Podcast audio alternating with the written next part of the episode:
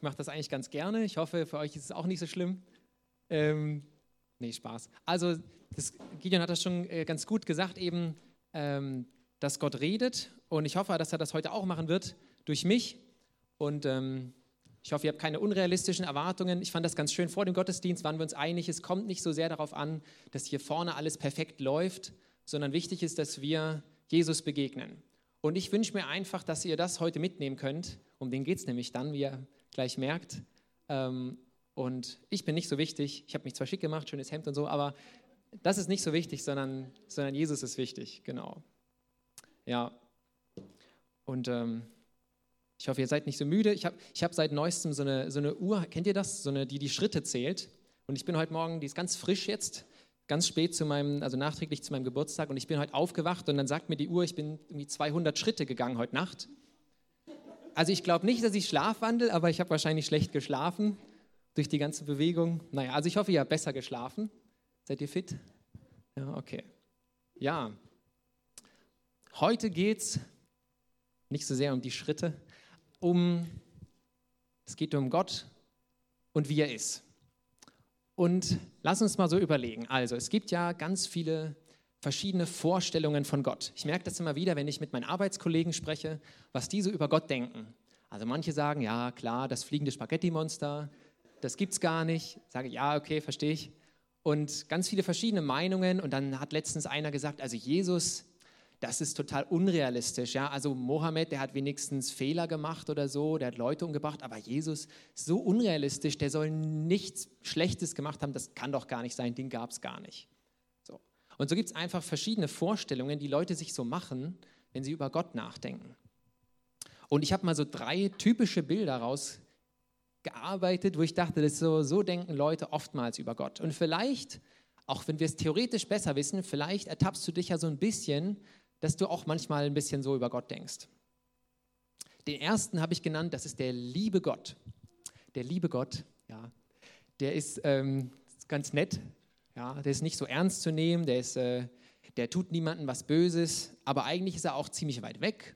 Eigentlich ist er ziemlich unwichtig, vielleicht hat er so ein paar Schutzengelchen, ja, aber aus, also auf den verlassen kann man sich auch nicht so richtig. Das ist so der, ich nenne das den lieben Gott. Der ist manchmal so ganz nett, so irgendwo so dazu, so, äh, wie sagt man, so obendrauf. Wenn, wenn man irgendwas aufhübschen möchte, dann packt man so ein bisschen den lieben Gott dazu. Jawohl. Und ähm, das ist so eine Variante. Dann gibt es noch einen anderen, eine andere Vorstellung. Das ist der, ich habe ihn genannt, der furchtbare Gott. Also das ist so, der, der ist natürlich schuld an allem, was schlecht läuft. Also Naturkatastrophen sowieso, das geht auf seine Kappe, die Kriege eigentlich auch, weil er hat ja die Menschen gemacht, also ist er schuld für alles, was wir so sehen können.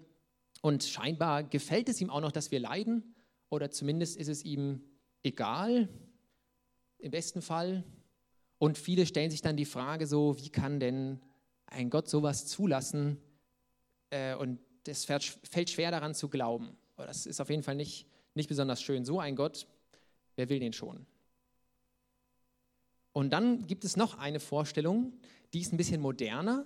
Ja, die, das habe ich genannt, der unpersönliche Gott. Das ist zum Beispiel der, an den mein Arbeitskollege glaubt. Ja, es gibt bestimmt irgend so ein höheres Wesen. Ja, schon mal gehört? Ist ungreifbar, fern, unnahbar, in allem, in der Blume, im Baum, aber eigentlich auch in nichts und beliebig und irgendwie und so, wie ich mir das gerade zurechtbastel, so wie das in meinen Kopf passt. Und vielleicht hat er ja mal irgendwann den Urknall verursacht, weil sonst wissen wir gar nicht, wie wir den erklären sollen. Das ist auch so ein bisschen der Lückenbüßer Gott, also der, ja, das, was wir uns nicht erklären können, das, das macht halt Gott. Und ähm, das kriege ich dann auch manchmal vorgeworfen, ja, aber wir wissen ja jetzt, wie die Evolution funktioniert und wir wissen ja das und das, wir brauchen Gott ja gar nicht mehr. Okay, das ist so der Lückenbüßer, der, der erklärt so ein bisschen das, was wir nicht wissen. Also, der liebe Gott, ja, ganz lieb und nett und egal. Oder der furchtbare Gott, der Spaß dran hat, uns hier zu massakrieren. In einem Film gab es mal so ein Zitat, da meinte einer, er fühlt sich so, als wäre Gott ein Kind mit einem Brennglas auf einem Ameisenhaufen und ich bin die Ameise. Ja, so zum Beispiel. Okay. Oder halt die moderne Variante, so ein höheres Wesen, irgend sowas, was auch immer. Aber wer glaubt denn schon an so einen Gott? Ich meine, ist doch, Also ich, ich glaube nicht an so einen Gott und Le Leute sagen auch, also pff, daran kann ich nicht glauben. Ja, das verstehe ich auch. Daran würde ich halt auch nicht glauben. Also so, wenn Gott so wäre, das wäre doch total lächerlich eigentlich. Was wäre denn das für ein Gott? So gebastelt, so menschengemacht. An den möchte ich auch nicht glauben. Und das Ding ist, so viele Menschen machen sich Gedanken darüber, wie Gott ist, fragen sich, wie ist er denn jetzt? Und aber ich denke, die Frage wirklich beantworten können wir nur, wenn er sie uns beantwortet. Wir können nicht von alleine darauf kommen, wie Gott ist, wenn wir nach oben schauen, überlegen, der muss wohl groß sein, sondern er muss sich uns offenbaren, er kann sich uns nur vorstellen, dann können wir verstehen, wie er wirklich ist. Das ist so ein ganz wichtiges Prinzip. Und wenn ihr ein Bild dazu haben wollt, das ist wie mit einer Strickleiter. Weiß nicht, ich habe früher mal in einem Baumhaus geschlafen, da gab es eine Strickleiter. Wenn man schlau ist, weiß man, dass man die seitwärts hochklettert. Kennt ihr das? Aber der, der Witz ist, die Strickleiter, die kann man schlecht nach oben werfen. Und dann bleibt die hoffentlich irgendwo hängen oder so, sondern die Strickleiter, die muss runtergelassen werden. Ja, und so ist das mit Gott. Wir können so unsere Vorstellungen so hochwerfen in den Himmel, ja, irgendwie so, es bleibt nicht viel hängen. Aber wenn es runterkommt, dann, dann kann man sich daran festhalten, dann weiß man, wie es ist. Ja, also die, vielleicht hilft das Bild, also die Strickleiter, ja. Gott offenbart sich uns, so dass wir es verstehen. Und wir sind sehr begrenzt, wir sind ein paar Hausnummern zu klein für Gott, aber er schafft es trotzdem, sich verständlich zu machen. Und genau das hat Gott auch gemacht. Und deswegen lesen wir jetzt einen Bibeltext. Es sind nur drei Verse. Die ersten drei Verse vom Hebräerbrief. Ist ein bisschen kompliziert, aber wir gehen es dann noch langsam durch. Ihr werdet verstehen, dass das ein ganz toller Bibeltext ist. Ich lese mal vor. Viele Male und auf verschiedenste Weise sprach Gott in der Vergangenheit durch die Propheten zu unseren Vorfahren. Jetzt aber, am Ende der Zeit, hat er durch seinen eigenen Sohn zu uns gesprochen. Der Sohn ist der von Gott bestimmte Erbe aller Dinge. Durch ihn hat Gott die ganze Welt erschaffen. Er ist das vollkommene Abbild von Gottes Herrlichkeit, der unverfälschte Ausdruck seines Wesens. Durch die Kraft seines Wortes trägt er das ganze Universum. Und nachdem er das Opfer gebracht hat, das von den Sünden reinigt, hat er den Ehrenplatz im Himmel eingenommen, den Platz an der rechten Seite Gottes, der höchsten Majestät. Ich bete nochmal. Vater im Himmel, wir danken dir für die Bibel, wir danken dir für dein Wort und dass du zu uns sprichst. Und ich bitte dich, dass du uns heute neu offenbarst, wer du bist und wie du bist und warum das für uns wichtig ist, warum das relevant ist. Ich bitte dich, dass du meine Worte gebrauchst, um, um dadurch zu sprechen und dass wir es verstehen können, dass es wirklich auf unser, so ganz persönlich in unser Herz fällt, dass wir verstehen können, wie du bist. Danke, dass du sprichst und dass du Interesse daran hast, dass wir dich verstehen. Amen. Ja. Der Hebräerbrief. Weiß jemand, wer den Hebräerbrief geschrieben hat? Nee, es steht nämlich nicht in der Bibel. Also mal ganz kurz am Rande, der Hebräerbrief ist ganz spannend. Wir wissen sozusagen nicht ganz genau, von wem der eigentlich ist. Aber das ist nicht so schlimm. Der ist trotzdem gut. Ja? Also nur ganz kurz war der Exkurs. Das Neue Testament ist ja entstanden. Da gab es verschiedene Autoren. Die meisten sind Augenzeugen. Die haben Jesus direkt gesehen. Und dann gibt es noch ein paar, die haben zumindest die gekannt, die Augenzeugen waren. Also ein eine Etappe später sozusagen. Ja? Das sind die, die das Neue Testament geschrieben haben. Und damals sind nur die Schriften ins Neue Testament gekommen, wo man sich sicher war, das war jemand, der war Augenzeuge oder der kannte Augenzeugen sehr, sehr, sehr gut. Also wer auch immer das geschrieben hat, er war entweder Augenzeuge oder ganz, ganz nah dran. Es gibt verschiedene Theorien. Manche glauben, Paulus hat den Brief geschrieben, der hat sowieso so viele Briefe geschrieben. Manche glauben, das hat eine Frau geschrieben und deswegen wird es gar nicht gesagt, weil das vielleicht dann unglaubwürdig wäre. Damals war das halt so. Oder es gibt ganz verschiedene Theorien. Ich mag die Idee, dass es von Paulus ist, aber ich habe natürlich keinen Beweis dafür. Ich weiß es nicht. Das weiß niemand. Ja. Aber der Hebräerbrief ist sehr genial. Ich weiß noch, meine, eine Lehrerin an der Bibelschule, die hat gesagt, wenn sie sich ein Buch aussuchen müsste, wenn alles weggehen würde, wenn sie nur ein Buch behalten dürfte aus der Bibel, dann wäre es der Hebräerbrief. Das ist für sie so ein wichtiges Buch. Und vielleicht versteht ihr gleich, warum. Wir fangen es mal an. Hier, das ist jetzt der Anfang vom Hebräerbrief, die Einleitung. Und es geht direkt los. Ja, viele Male und auf verschiedenste Weise sprach Gott in der Vergangenheit durch die Propheten zu unseren Vorfahren. Das stimmt, das können wir im Alten Testament sehen, dass Gott spricht. Manchmal ziemlich gewaltig, manchmal auch ganz leise in so einem Säuseln vom Wind. Er spricht Ähm, zum Beispiel zu Abraham spricht er oder zu Mose und beruft ihn aus dem brennenden Dornbusch. Also, dass Gott spricht, das ist hoffentlich für uns nichts Neues. Ja? Also, Gott ist jemand, der redet. Das ist übrigens auch die Überschrift der Predigt. Gott redet oder der Gott, der redet. Ja. So, und jetzt kommt aber Vers 2. Jetzt aber, jetzt kommt was Neues. Ja, jetzt kommt's. Jetzt aber am Ende der Zeit hat er durch seinen eigenen Sohn zu uns gesprochen. Also hier kommt ein Höhepunkt. Ja, der, der Schreiber vom Hebräerbrief kann es kaum erwarten. Sagt, ja, Gott hat ganz viel geredet, aber jetzt kommt's. Jetzt hat Gott nämlich geredet durch seinen eigenen Sohn. Und jetzt wird gleich über Jesus geredet. Jetzt kann er gar nicht mehr anders. Der Schreiber vom Hebräer, er geht gleich auf Jesus ein, sagt, durch ihn hat Gott die ganze Welt erschaffen. Und Gott hat ihn bestimmt, das kommt auch zuvor, Gott bestimmt, der Sohn ist der von Gott bestimmte Erbe aller Dinge. Das hat eine ganz tiefe Bedeutung, aber was uns, glaube ich, was ein bisschen einfacher ist zu sehen, er ist der Erbe und durch ihn hat Gott die Welt erschaffen.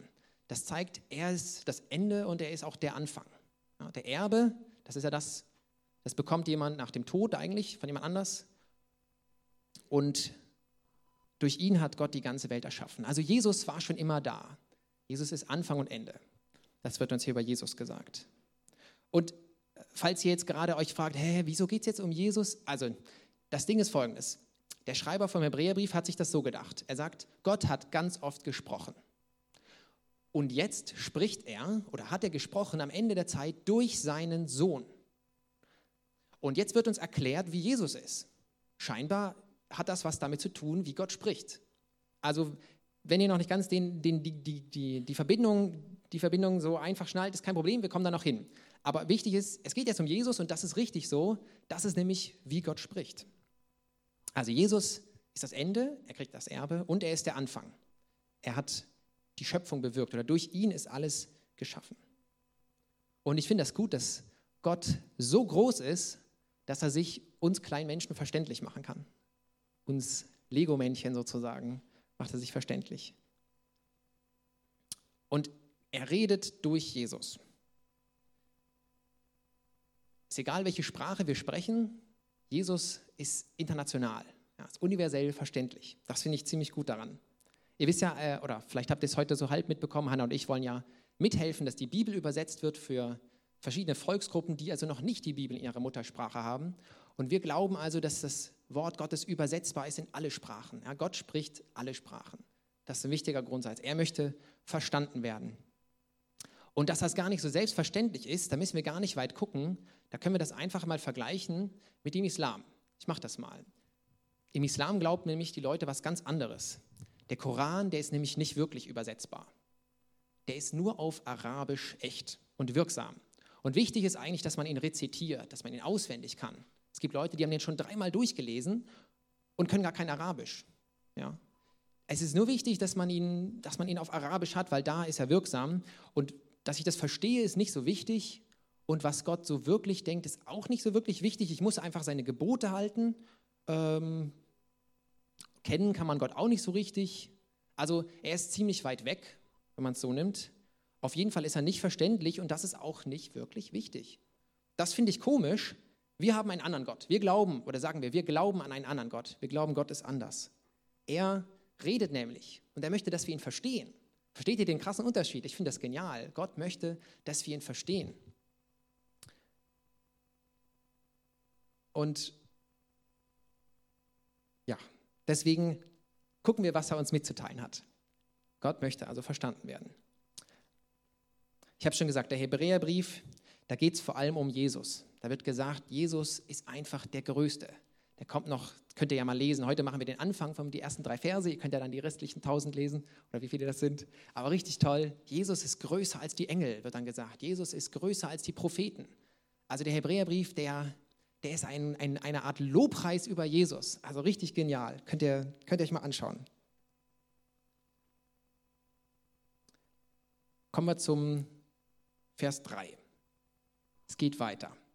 Also, jetzt wird über Jesus geredet. Er ist das vollkommene Abbild von Gottes Herrlichkeit, der unverfälschte Ausdruck seines Wesens. Puh, starke Worte.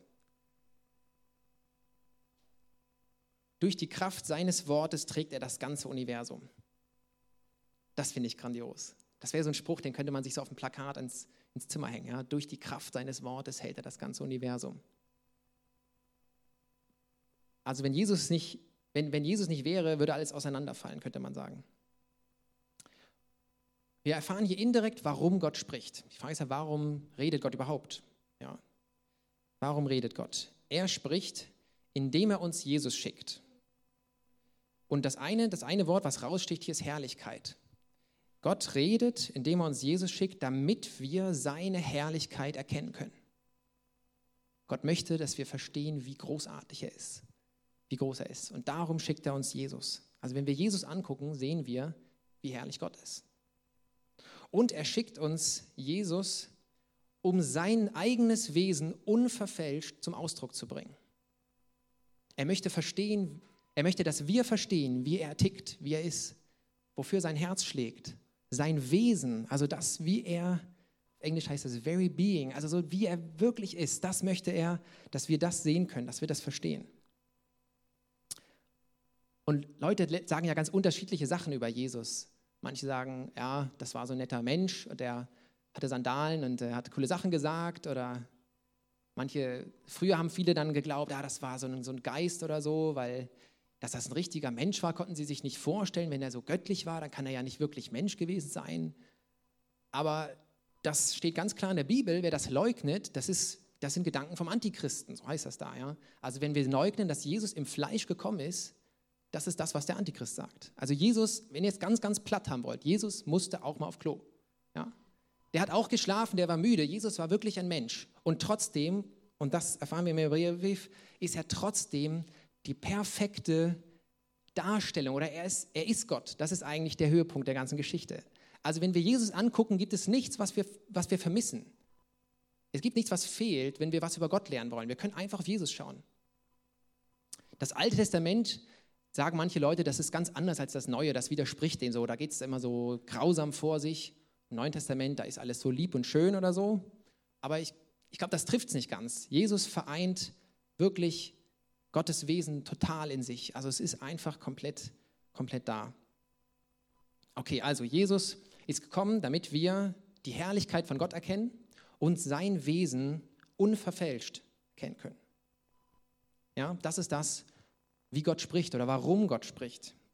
Und dann erfahren wir, er spricht durch Jesus selbst, um das Universum mit seinen Worten zu erhalten. Ja, das ist total krass. Das ist wie bei der Schöpfung. Gott spricht und es ward Licht zum Beispiel oder es ward irgendwas anderes. Und so wie Gott die Welt geschaffen hat durch sein Wort, so erhält er sie auch durch sein Wort. Und vielleicht, wenn ihr schlau seid, kennt ihr Johannes 1, da heißt es, am Anfang war das Wort da wird erklärt, das Wort ist Jesus. Ja, und die Welt wurde geschaffen durch Jesus, erfahren wir hier, oder durch das Wort. Ja. Also vielleicht versteht die Parallele ganz spannend, ich finde das total cool. Jesus ist derjenige, durch den das Universum ins Dasein gekommen ist und auch durch den es erhalten wird. Und wir lesen wie es weiter. Also durch die Kraft seines Wortes trägt er das ganze Universum. Und nachdem er das Opfer gebracht hat, das von den Sünden reinigt, hat er den Ehrenplatz im Himmel eingenommen, den Platz an der rechten Seite Gottes der höchsten Majestät. Hier geht es um das Opfer, das Jesus gebracht hat. Darüber haben wir schon gesungen heute, dass er am Kreuz gestorben ist. Ein bisschen schwer zu verstehen vielleicht, aber hat eine ganz tiefe Wahrheit in sich. Gott hat also gesprochen, er hat Jesus geschickt, um uns Versöhnung anzubieten. Also damit das Universum nicht auseinanderfällt und damit Versöhnung möglich ist. Okay, jetzt sind wir ein bisschen theoretisch geworden, ja? Also nochmal kurz zusammengefasst. Wir sollen die Herrlichkeit Gottes erkennen durch Jesus. Wir sollen sein Wesen unverfälscht erkennen können. Und durch Jesus spricht Gott, um das Universum mit seinen Worten zu erhalten und um uns Versöhnung anzubieten. Ja, das waren ja so die, die Punkte, die ich aufgezählt hatte. Also Jesus ist ziemlich wichtig. Ja, wenn es zu viel war, Jesus ist wichtig, okay? Das ist hier der Kerngedanke. Damit nicht alles kaputt geht, ist Jesus da. Okay, bisschen abstrakt vielleicht. Gott möchte also Beziehung mit uns. Das ist der Grund, warum er spricht. Ja. Das habe ich bestimmt schon mal gesagt. Wenn man, wenn man nicht mehr redet mit jemandem, wenn man sich nichts mehr zu sagen hat, dann ist die Beziehung eigentlich tot. hat man wahrscheinlich ein Beziehungsproblem, wenn man nicht mehr miteinander redet. Ja, manche machen das mit Absicht, die sind dann, wie, wie heißt das auf Mucksch oder? Ich glaube, wo ich herkomme, sagt man Dicksch, das ist äh, sächsisch, aber ist auch egal. Mucksch, also man redet, man redet nicht mehr, ja, dann hat man irgendein Beziehungsproblem. Und das Gegenteil ist bei, bei Gott der Fall. Ja? Er möchte reden, er möchte Beziehung. Selbst wenn wir mal richtig daneben hauen. Das sehen wir bei, beim Sündenfall, das kennt ihr vielleicht, ganz am Anfang, wo Adam was falsch gemacht hat. Er hat gesündigt. Von dem Baum gegessen, das sollte er nicht. Und dann versteckt er sich, weil er sich schämt. Und was macht Gott? Adam, wo bist du? Merkt ihr es? Gott redet, er sucht die Beziehung. Er macht nicht einen auf, jetzt rede ich aber nicht mehr, der ist so ein blöder Typ. Also der, der, macht nicht einen auf Abstand, sondern er sucht die Nähe. Daran können wir uns ein Vorbild nehmen. Ja? Auch wenn jemand was falsch macht, wir lieber auf ihn zugehen und es nicht isolieren. Das bringt Spaltung und Trennung. Also, wenn du Gottes Reden hörst, kannst du dir sicher sein, er möchte eine Beziehung mit dir haben. Das ist doch gut, oder? Also wenn du das Gefühl hast, ich glaube, Gott redet zu meinem Herzen, kannst du wissen, er möchte eine Beziehung mit dir. So, jetzt versuchen wir ein bisschen praktischer zu werden. Ja, das war jetzt ein bisschen theoretisch. Der Hebräerbrief ist ein bisschen abstrakt. Aber das hat was mit meinem Leben zu tun. Und jetzt finden wir heraus, warum. Wisst ihr, manchmal, da wünschten wir uns, dass Gott so direkt vom Himmel sprechen würde. Ne? Zum Beispiel, Mur, geh nach Norddeutschland, um das und das zu tun, ja? um, weiß ich nicht, eine schöne Frau zu heiraten. Oder so. Ja, das wäre doch genial, wenn Gott so eine richtig klare Anweisung geben würde. Das würden wir uns doch manchmal wünschen. Da wüssten wir, das mache ich jetzt, so läuft's, ne? Und das wird gut. Also, was soll ich studieren oder wen soll ich heiraten? Ist das die richtige? Soll ich meine Arbeitsstelle vielleicht wechseln? Oder was auch immer ihr für Fragen habt, die euch beschäftigen in eurem Leben. Oder soll ich ein Jahr früher oder später in Rente gehen? Wer weiß. Nicht so meine Frage, aber vielleicht deine. Ähm, aber wisst ihr, Gott spricht in erster Linie nicht, um dir zu sagen, ob du BWL oder Informatik studieren sollst. Das ist nicht das Wichtigste für Gott. Warum er spricht in erster Linie, ist, um sich dir zu offenbaren. Er möchte, dass du ihn kennenlernst, dass du ihn verstehst, dass du spürst, wie sein Herz schlägt und wofür es schlägt. Manchmal spricht Gott auch ganz konkret du sollst jetzt das studieren. Ja? Das will ich gar nicht in Frage stellen. Aber meistens ist das andere im Vordergrund. Gott möchte, dass wir ihn verstehen, dass wir ihn kennenlernen. Ich erzähle euch kurz aus meinem Leben, das ist nicht so lang, aber Vierteljahrhundert ungefähr. Ähm, ich habe vor ein, zwei Jahren oder was, habe ich gedacht, ich will mich unbedingt selbstständig machen. Ich dachte, das ist der Traum meines Lebens. Kann ich machen, was ich will. Ich bin mein eigener Chef, richtig cool. Und äh, ich bin schlau und so, ich mache das schon. Und da habe ich gedacht, Gott ist voll dahinter, sagt, hey, du kannst das, mach das mal. Und dann bin ich eigentlich komplett gescheitert, weil ich habe gar nicht genug Geld verdient, habe das nicht hinbekommen, mich selber zu organisieren. Ich war gestresst. Wenn man zu Hause arbeitet, hat man nie richtig Feierabend. Also manche können das gut, für mich ist das gar nichts. Ja. Einfaches Beispiel. Aber jetzt ist die Frage, habe ich mich denn verhört? Hat Gott jetzt gesagt, mach dich selbstständig? Oder habe ich mir das nur selber eingeredet? Ich weiß es nicht so genau, ja, aber ich glaube, was ich im Nachhinein so verstanden habe, es ist auch nicht ganz so wichtig. Das Wichtige ist, ich wusste, Gott ist bei mir und er steht an sich hinter mir. Und ich habe auf jeden Fall dadurch viel gelernt und ich habe auch vor allem Gott besser kennengelernt durch diese Zeit. Und ich glaube, das ist ein großer Gewinn. Den darf man nicht unterschätzen. Und es gibt auch andere Sachen, wo man sich manchmal fragt, ist das jetzt wirklich nötig gewesen? Zum Beispiel wenn man sich die Geschichte von Hiob anguckt, ein krasses, krasses Beispiel, das ist so das Extreme. Ja? Er verliert alles, was er hat. Da denkt man, da fragt man sich doch, war das jetzt nötig? Musste das so sein? Hätte das nicht auch ein bisschen sanfter sein können? Mussten jetzt alle sterben da, seine ganze Familie und seine ganzen Tiere? Hätten nicht die Tiere gereicht oder so? Aber am Ende hat Hiob, kommt Hiob zu einer Schlussfolgerung. Er sagt, vorher kannte ich dich nur, sagt er zu Gott, vorher kannte ich dich nur vom Hören sagen, aber jetzt kenne ich dich richtig. Jetzt weiß ich, wer du bist. Und das ist stark, wenn das überwiegt, wenn, wenn bei dem, wo wir manchmal uns unsicher sind, ob Gott jetzt das so oder so wollte, gut ist, wenn wir erkennen können, okay Gott, ich, ich habe dich besser kennengelernt und das war wichtig. Das ist manchmal viel wichtiger als das richtige Studium. Davon bin ich überzeugt. Oder ein anderes Beispiel wäre der Blindgeborene im Neuen Testament, wo, Jesus, wo die Jünger fragen, warum ist er denn blind? Hat er was falsch gemacht? Haben seine Eltern was falsch gemacht? Und Jesus sagt, nee, damit Gottes Größe offenbar werde. Hier geht es wieder darum, Gott möchte sich vorstellen, möchte, dass wir erkennen, wie groß er ist. Kann man vielleicht auch fragen, war das jetzt nötig? Der hatte ein schweres Leben deswegen. Ist das nicht ein bisschen krass? Ja, aber das ist hier im Fokus, damit Gott sich offenbaren kann. Das ist wichtig. Also, vielleicht, ich hoffe, das ermutigt ein bisschen, wenn du mal keine Antwort kriegst, kannst du wissen, okay, das, das Wichtige ist vielleicht, das Wichtigste ist vielleicht was anderes. Das Wichtigste ist vielleicht nicht, ob ich jetzt BWL oder Informatik studiere, sondern dass ich Gott besser kennenlerne. Und das hilft uns, die Prioritäten zu ordnen. Okay, ja, Lukas, das hast du ja leicht gesagt, aber was ist jetzt, wenn Gott einfach schweigt? Ich, ich höre einfach nichts von Gott, ja?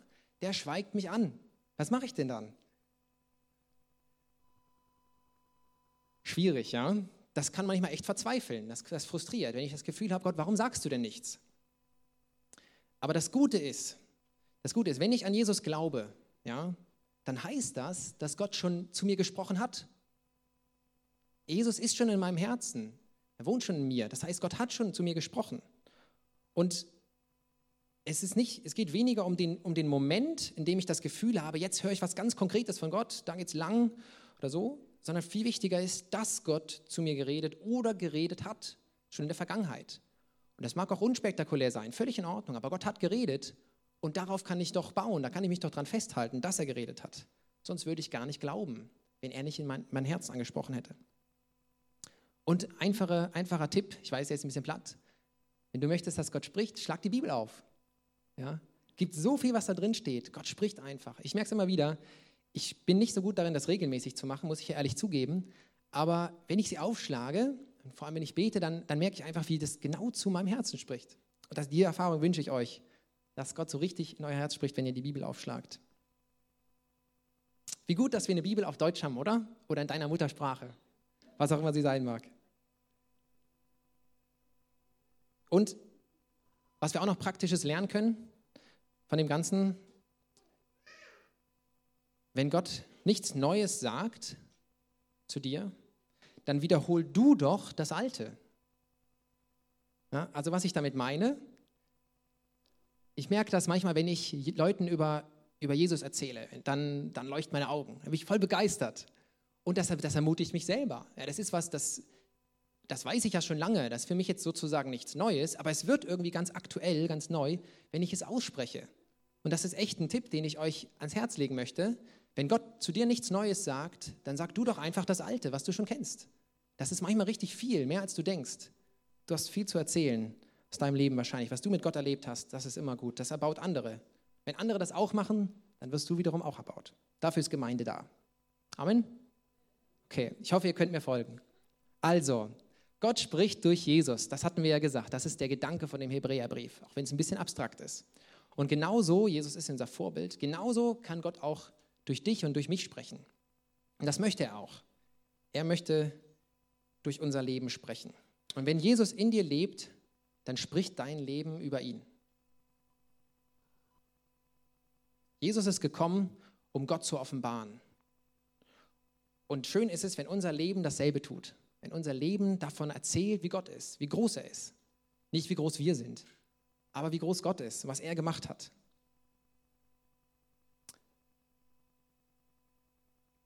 Wir kommen nochmal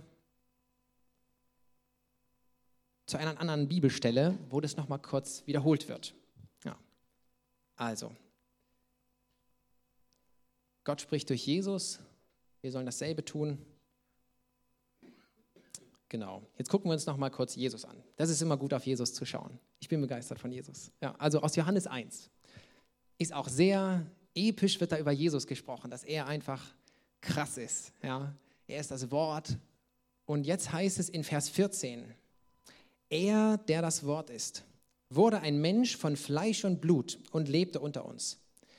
Wir sahen seine Herrlichkeit, eine Herrlichkeit voller Gnade und Wahrheit wie nur er als der einzige Sohn sie besitzt, er, der vom Vater kommt. In einer klassischen Übersetzung, die ihr vielleicht kennt, heißt es, das Wort ward Fleisch. Und wohnte unter uns. Das ist Luther, glaube ich. Ja? Oder Schlachter wahrscheinlich ähnlich. Das Wort wurde Fleisch. Also das Wort wurde Praxis, kannst du auch sagen. Es wurde anfassbar. Gott spricht, indem Jesus Mensch wird. Steht ihr, das Wort nimmt Menschengestalt an. Also das, was Gott zu sagen hat, ist ein Mensch sozusagen. Versteht, versteht ihr? Das, was Gott zu sagen hat, das ist Jesus. Also wenn wir wissen wollen, was Gott zu sagen hat, schau dir Jesus an. So einfach ist es. Wir sollten wirklich mehr auf Jesus schauen.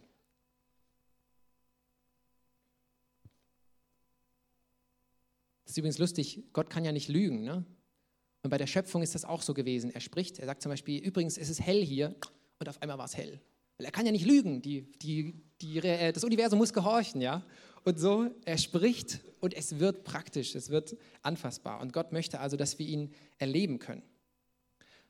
Hier ist auch wieder das Wort Herrlichkeit. Das ist wichtig, dass wir erkennen, wie herrlich Gott ist. Das verändert unser, unser Wesen. Das macht, dass wir auch ein Stück Teil daran haben, dass wir Gott ausstrahlen, dass wir so werden wie Jesus. Und hier wird ein bisschen, jetzt vibriert meine tolle Uhr sagt mir, ich muss bald aufhören. Das ist gut. Sie funktioniert. Hier wird uns erklärt, was für eine Herrlichkeit das ist. Hier sind zwei richtig coole Wörter. Eine Herrlichkeit voller Gnade und Wahrheit. Gnade und Wahrheit, das sind für mich zwei ganz starke Wörter, die so richtig beschreiben, warum Jesus so genial ist. Und das versuche ich euch noch zum Schluss zu erklären, warum ich das so genial finde. Wisst ihr, Leute werfen Christen oft vor, dass sie Heuchler sind. Ja, weil sie nämlich nicht ehrlich sind. Da ist ein Mangel an Wahrheit. Ja, wir tun so, als ob oder so. Und das ist nicht sehr attraktiv. Oder das andere, was es auch gibt unter Christen, ist so, das sind so hartherzige Moralprediger oder Besserwisser. Die wissen alles theologisch richtig und die scheinen einfach einen Mangel an Gnade zu haben. Ja, das fehlt denen manchmal. Man kann so schnell auf der einen oder anderen Seite runterfallen. Das ist richtig menschlich. Entweder es mangelt bei uns an der Wahrheit. Wir sagen, ja, ist okay, drück mal ein Auge zu. Ich glaube, wenn Gott für, für, alles, was wir falsch machen, Auge zudrücken müsste, da wäre er blind. Also, das geht gar nicht. Ja? Also so viele Augen kann man gar nicht zudrücken. Und auf der anderen Seite, also, also ich, ich hoffe, ihr versteht, was ich meine. Dieses, es gibt Gnade, oh, okay, ich habe es hier vor Augen, ihr nicht ganz. Äh, Gnade und Wahrheit. Und das ist das, was uns zerreißt. Wir können entweder gnädig sein und sagen, ja, ist nicht so wichtig, wie das, wie das ist, so wir, wir, ist schon okay, ist schon in Ordnung, Schwamm drüber oder sowas. Das ist so die, die, unser Versuch, gnädig zu sein.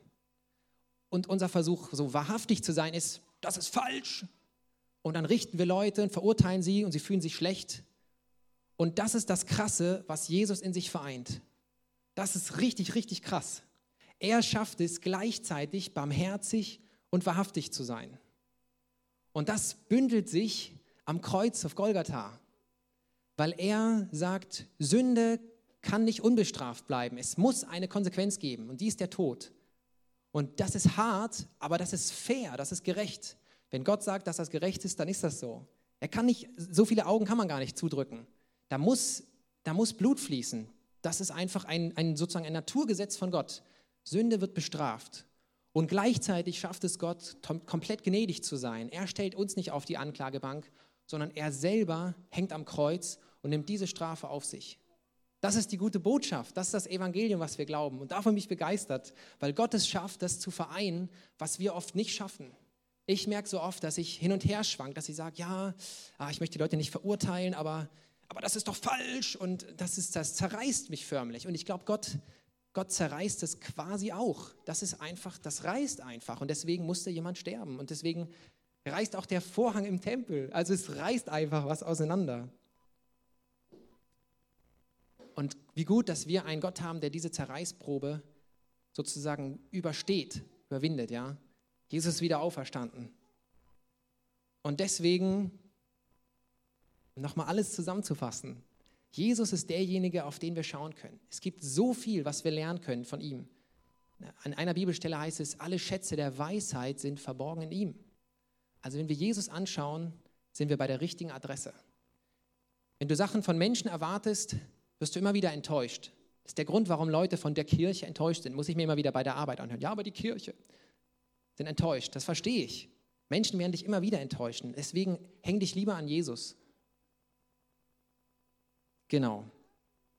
Also, wir können dankbar sein, weil Gott die Strickleiter zu uns herunterlässt. Wir müssen nicht selber rausfinden, wie, wie Gott ist. Er stellt sich uns vor. Und auch dein Leben kann davon erzählen, wie Gott ist und kann das offenbaren, wenn wir Jesus und seinem Wort in unserem Herzen Raum geben. Genau, das war meine Botschaft für euch und ich bete noch mit uns, dass das Realität wird in unserem Alltag. Vater im Himmel, ich danke dir, dass du wunderbar bist. Du bist großartig. Und du hast Interesse an uns. Und das freut mich so, dass, dass wir dir nicht egal sind, dass, dass ich dir wichtig bin, wir alle, dass du mit uns redest und dass du uns, dass du dir die Mühe machst, so zu reden, dass wir es wirklich verstehen. Nämlich, dass du so wirst wie uns. Du machst dich klein. Ich danke dir für, dass du so, dass du so groß bist, dass du es drauf hast, so demütig zu sein und so klein zu werden. Und davon wollen wir lernen. Wir wollen auch werden wie du. Wir wollen uns klein machen. Wir wollen uns nicht so wichtig nehmen, sondern dich in den Fokus stellen. Nicht, was wir denken, was wichtig ist, dass, dass es perfekt läuft oder so, sondern wir wollen dich in den Mittelpunkt stellen. Du sollst das Wichtigste sein in unserem Leben. Hilf uns immer wieder neu, unseren Blick auszurichten auf dich, dass wir lernen können von dir, von dem großen Gott, der sich selbst klein gemacht hat. Danke, dass du uns liebst und dass du für unsere Schuld gestorben bist am Kreuz und dass wir nur sagen müssen, danke Jesus, ich kann es alleine nicht, aber du hast es gemacht, du hast es geschafft. Danke, Jesus, für deine große Liebe und dass du es schaffst, gnädig zu sein und trotzdem gerecht.